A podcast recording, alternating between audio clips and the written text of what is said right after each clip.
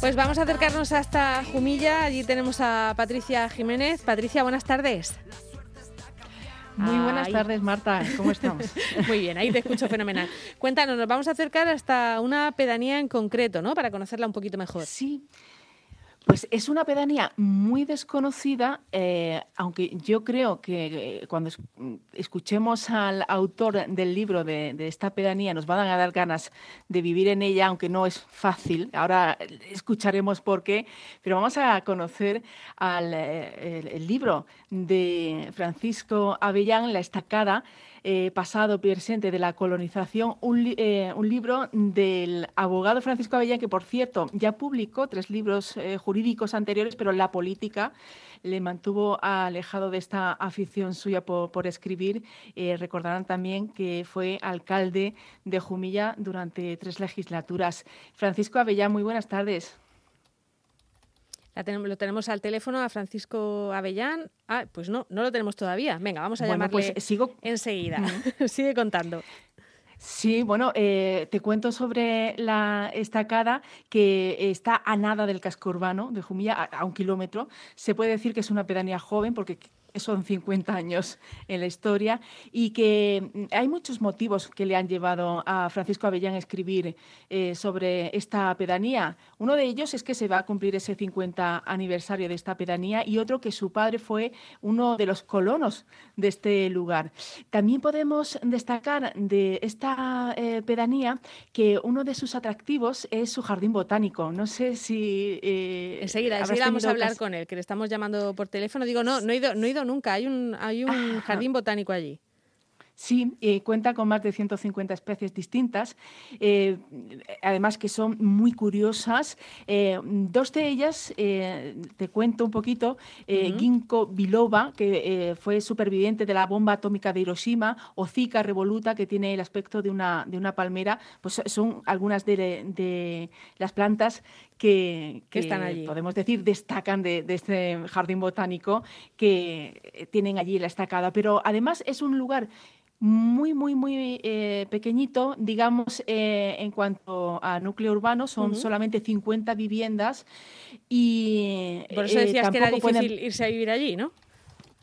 Sí, decía que era difícil, que es difícil ir a vivir, porque tampoco se puede construir más ahora mismo. bueno, vamos a saludar ya a Francisco Avellán, que ahora sí que lo tenemos al teléfono. Francisco Avellán, buenas tardes. Hola, buenas tardes. Bueno, estaba, estaba Patricia, mientras, mientras conectábamos con usted, nos estaba contando todas las maravillas de, la estacada, de esta eh, pedanía de Jumilla, que imagino que, son parte de, lo que la hace especial ¿no? para, para Francisco Avellán. Eh, el jardín botánico y, el hecho de que sean eh, pues un sitio pequeñito, ¿no? Hombre, es, es especial por, por múltiples razones. Evidentemente, por lo que tiene y por lo que se puede disfrutar en el presente.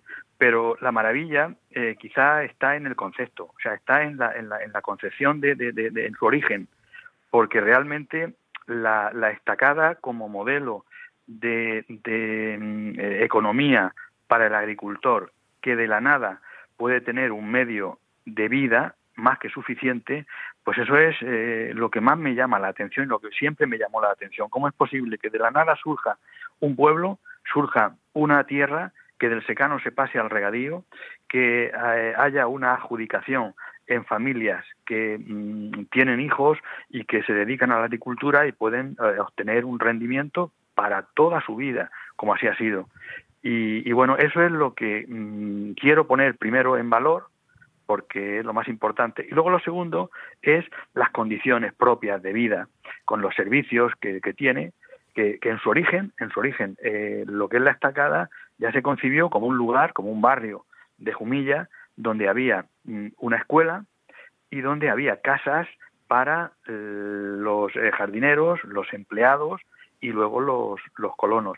Eh, artesanía, comercio, como, un pequeño sitio, pero que tuviera todos los elementos necesarios para vivir en condiciones y bien. Claro, es lo que nos gustaría a todos pensar que, se podría hacer eh, en cualquier lugar donde se hace una explotación agrícola y a veces los trabajadores no están en buenas condiciones. Esto sería como, como el sueño, ¿no? Lo que nos gustaría a todos que, pasara, que se construyera un lugar eh, con todos los servicios, con, todas las garantías, ¿no? Hombre, yo, yo le puedo asegurar que yo he hecho en falta, he hecho en falta inteligencia emocional en, quien tiene que decidir. Y es verdad que, que, quien tiene que decidir pues son nuestros administradores públicos.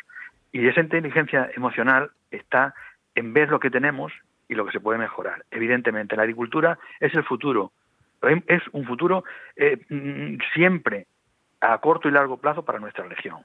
Las condiciones laborales no son quizá las más adecuadas, pero es que la reforma agraria que requiere nuestro país, no la que viene eh, eh, un poco dirigida por, por, la política europea, sino la, la, que requiere nuestro país, tiene que ser una, reforma agraria de suelo, de suelo, de identidad.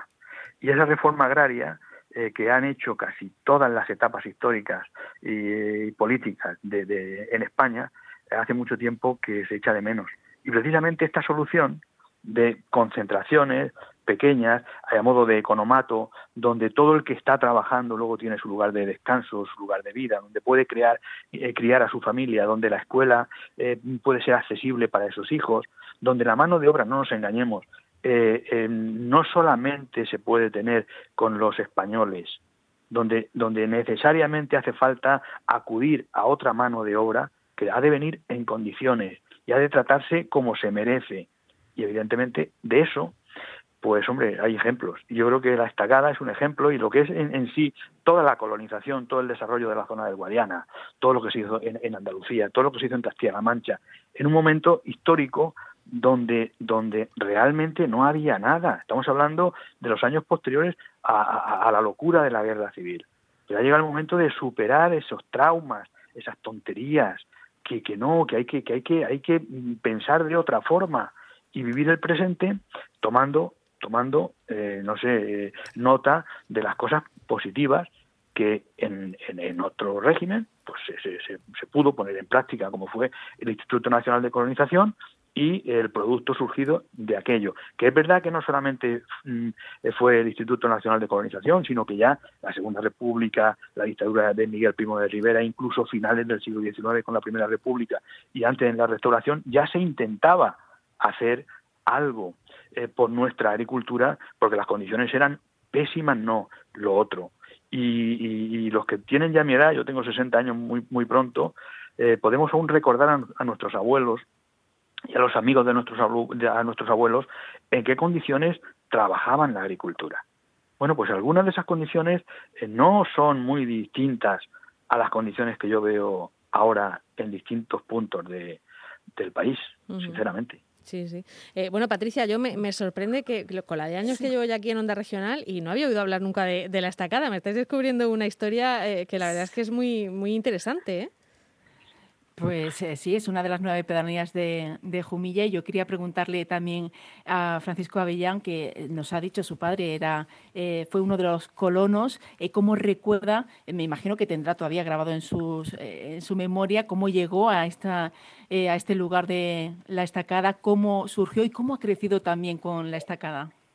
Bien, bueno, en primer lugar, la estacada no, no, no, es una pedanía, o sea, con el Plan General de Ordenación Urbana desaparece porque retoma lo que es su origen, que es una ampliación de Jumilla. O sea, es un barrio de Jumilla y así viene en el proyecto que en su día se hizo por el, por el arquitecto, eh, que no tiene mayor importancia, simplemente es, es, eh, importante concebirlo como parte de la población, pero como una barriada a un kilómetro y pico. Y lo segundo, eh, hombre, los recuerdos son, son muy fuertes, porque yo con 8 o 9 años, eh, hablamos del año 68, 69, pude ver cómo eh, los tractores, eh, la maquinaria pesada, estaba transformando toda la tierra de secano, haciendo las parcelas y, posteriormente lo, que es la construcción del, pueblo. Porque mi abuelo, que yo iba con él mucho, mi abuelo tenía unas tierras muy próximas a la zona que fue después de, colonización, que hoy riegan aguas de la comunidad de, de regantes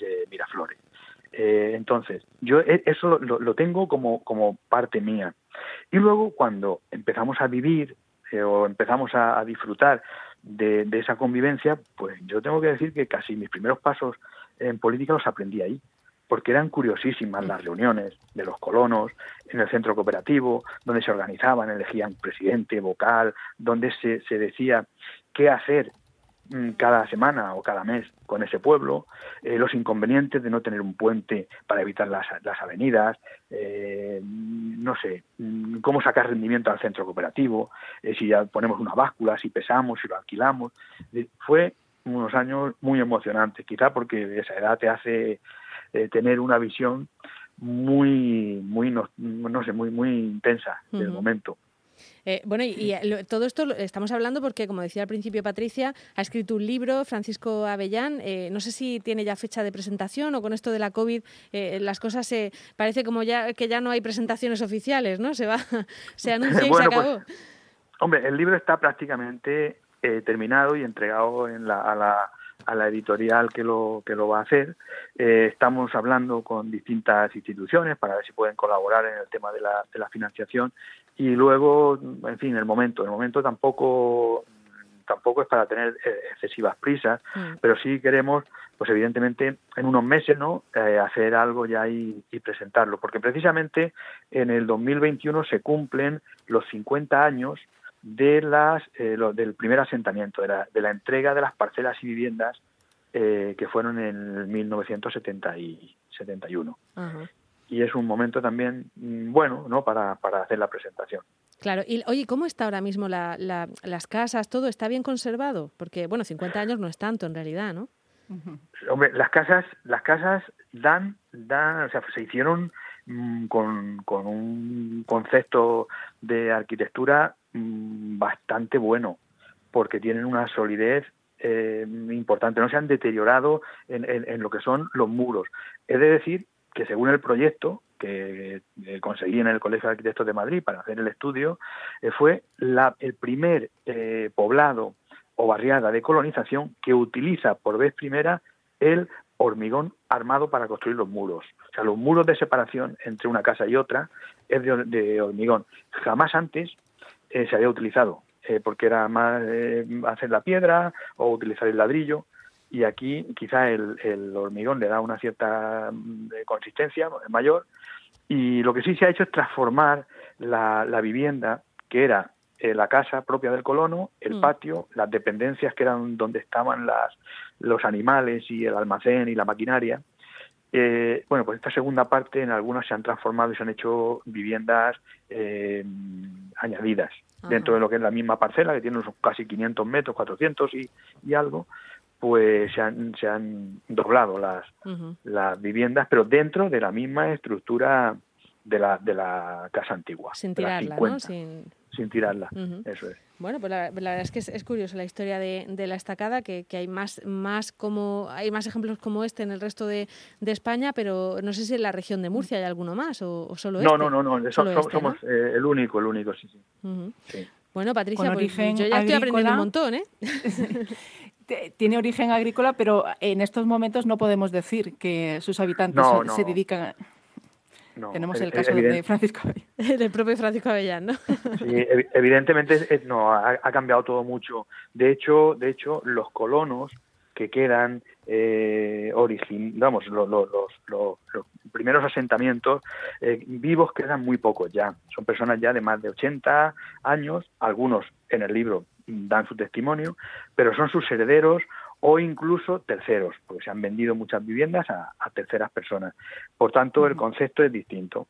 ¿Y ¿Qué se ha hecho? Pues en ese pueblo, eh, porque realmente es un, es un, pueblo pequeño, pero se vive como un pueblo, eh, tenemos la posibilidad del jardín botánico, que es utilizado inmensamente por todas las familias de Jumilla para hacerse fotos en las bodas o para celebrar eventos eh, por el ayuntamiento, pero es que está el velódromo, el, eh, un, velódromo municipal para, para los dos clubes ciclistas, la residencia de de, de, Aspajunide, ¿no? Eh, de Aspajunide. Mm. y luego el centro de educación vial, los exámenes de, de vehículos y un, una pista para eh, los colegios donde donde los niños y niñas pues, hacen sus prácticas casi casi a diario porque cuando hay un colegio hay otro. Es decir, que, que hay unas posibilidades enormes para vivir y para disfrutar del espacio. Bueno, pues nos lo apuntamos, ¿eh? el, visitar ese jardín botánico y el... Eh, bueno, ya vestida de novia, no, Patricia. No, en primavera. La, mejor, la, mejor época es, eh, yo creo que es primavera, porque, porque en, fin, es una época bastante interesante. Muy bien, pues nos apuntamos esa, esa visita, Patricia, para en cuanto se pueda, ¿no? El acercarnos por allí. Efectivamente. Y dice eh, eh, el señor Avillán que mm, hemos aprendido otra cosa, que en el mm. Plan General de Ordenación Urbana no aparece como una pedanía, pero sí que eh, se recoge como una pedanía. De hecho, tiene su alcaldesa pedánea, ¿no? Sí, sí. Tiene, tiene la alcaldesa, la alcaldesa pedánea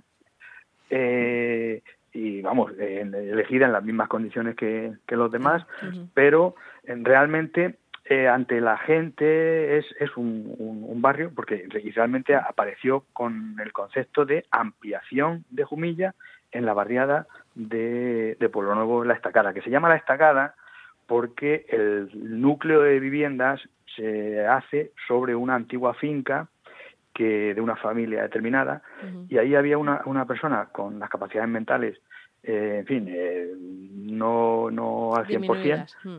Sí, y les decían eh, pues el de la estacada. Mm, vamos, entre sin, sin ánimo de ser en fin, no utilizo la palabra. Bueno, decían, el tal de la, de la estacada. El, loco de la estacada, que lo he leído por ahí, sí, era como le llamaban, ¿no? A ese señor. Vale, efectivamente. Y entonces, bueno, pues a raíz de eso se queda como el pueblo nuevo, la estacada. Mira, bueno, pues verdaderamente tiene una historia preciosa y, hay que ir a, visitarlo. Muchísimas gracias a Francisco Avellán y a Patricia Jiménez por, contarnos todo esto y bueno, deseando ver el libro eh, de manera de manera física, ¿no? De que, esté disponible. Muchas gracias. Muy bien, pues muchas gracias. Gracias. hasta luego, Patricia. Hasta luego.